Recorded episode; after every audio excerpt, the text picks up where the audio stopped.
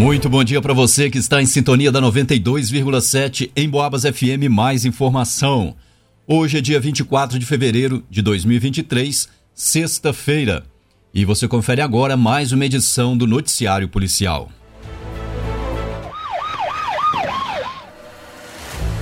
Jovem foi assassinado na cidade de São Vicente de Minas. A suspeita é tratar-se de rivalidade entre gangues que realizam comércio de drogas. Ontem a polícia compareceu na rua Tertuliano, na cidade de São Vicente de Minas, em frente ao cemitério municipal, onde teria ocorrido disparos de arma de fogo.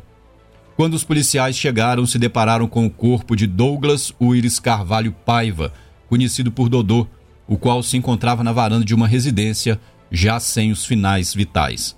De acordo com uma das testemunhas, a vítima teria pulado o muro e saiu correndo tentando se esconder, mas foi atingido por três disparos de arma de fogo.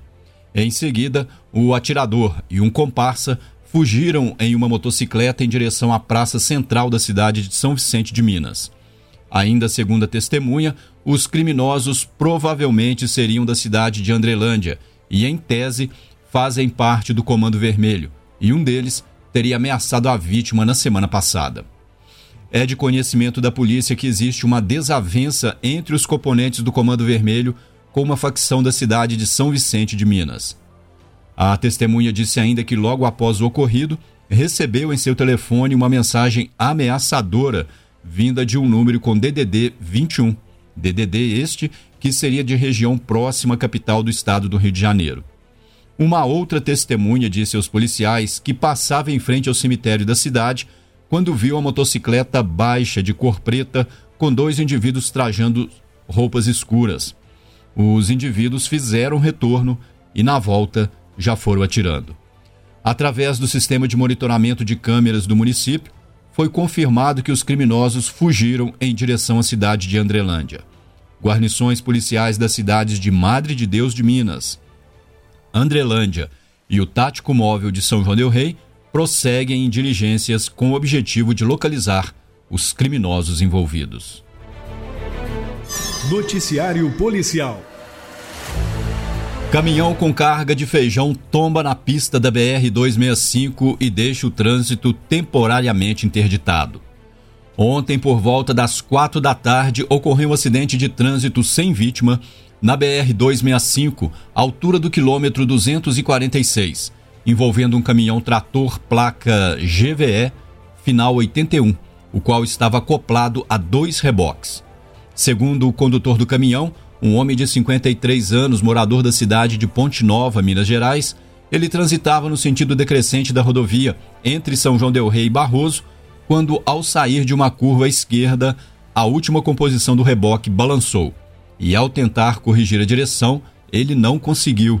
Com isso, perdeu o controle dos veículos batendo em um barranco na direita da via.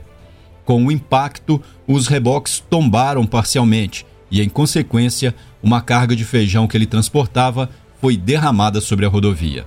O condutor realizou o teste do bafômetro, não sendo aferida qualquer quantidade de álcool ingerida. O gerente da empresa de grãos, responsável pela carga, compareceu ao local, juntamente com alguns funcionários que realizaram a limpeza da carga sobre a rodovia. Devido à falta de luminosidade e o tempo chuvoso, e também por ser um local em curva, não foi possível a retirada dos veículos no período noturno de ontem.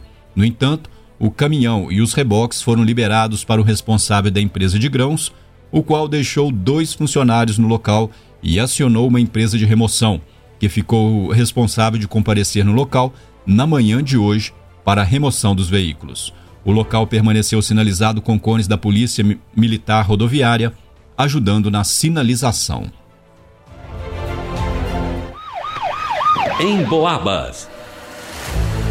Ladrão assalta casa lotérica no centro de São João del Rei e rouba 30 mil reais. O suspeito foi reconhecido e preso. Ontem a polícia compareceu em uma lotérica situada na Avenida Tiradentes, centro de São João del Rei, onde havia acabado de ocorrer um crime de roubo à mão armada. Em contato com a proprietária do estabelecimento, ela disse que não estava no local no momento do crime, mas disponibilizou as imagens do circuito interno de monitoramento da lotérica.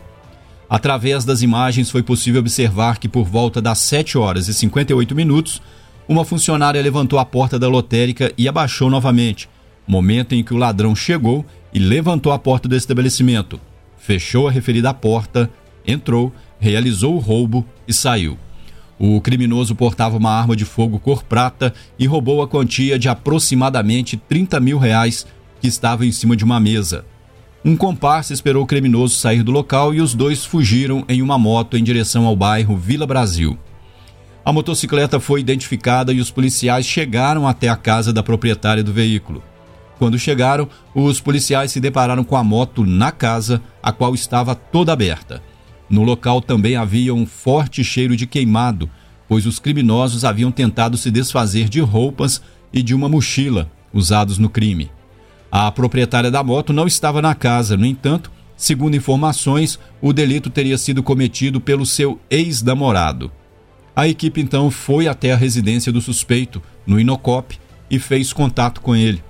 Durante a conversa, o indivíduo apresentou versões diferentes de onde estaria no momento do crime, mas testemunhas afirmaram que ele havia chegado pouco antes da equipe policial. Diante dos relatos contraditórios, bem como pelas imagens registradas onde foi possível identificar o infrator, foi dada a voz de prisão em flagrante delito ao indivíduo, sendo ele conduzido até a delegacia de polícia, juntamente com a testemunha, sua ex-namorada. As funcionárias da lotérica estavam em choque, sem condições de fazer o reconhecimento do infrator. A polícia também recolheu os telefones do suspeito e da testemunha, uma vez que os aparelhos podem conter elementos caracterizadores de provas dessa ação criminosa. Noticiário Policial. E termina aqui essa edição do Noticiário Policial. Continue na sintonia. Logo mais às 5h15 a gente leva mais informações para você sobre o que acontece na nossa cidade e na região. Uma ótima sexta-feira para você, um grande abraço e até lá!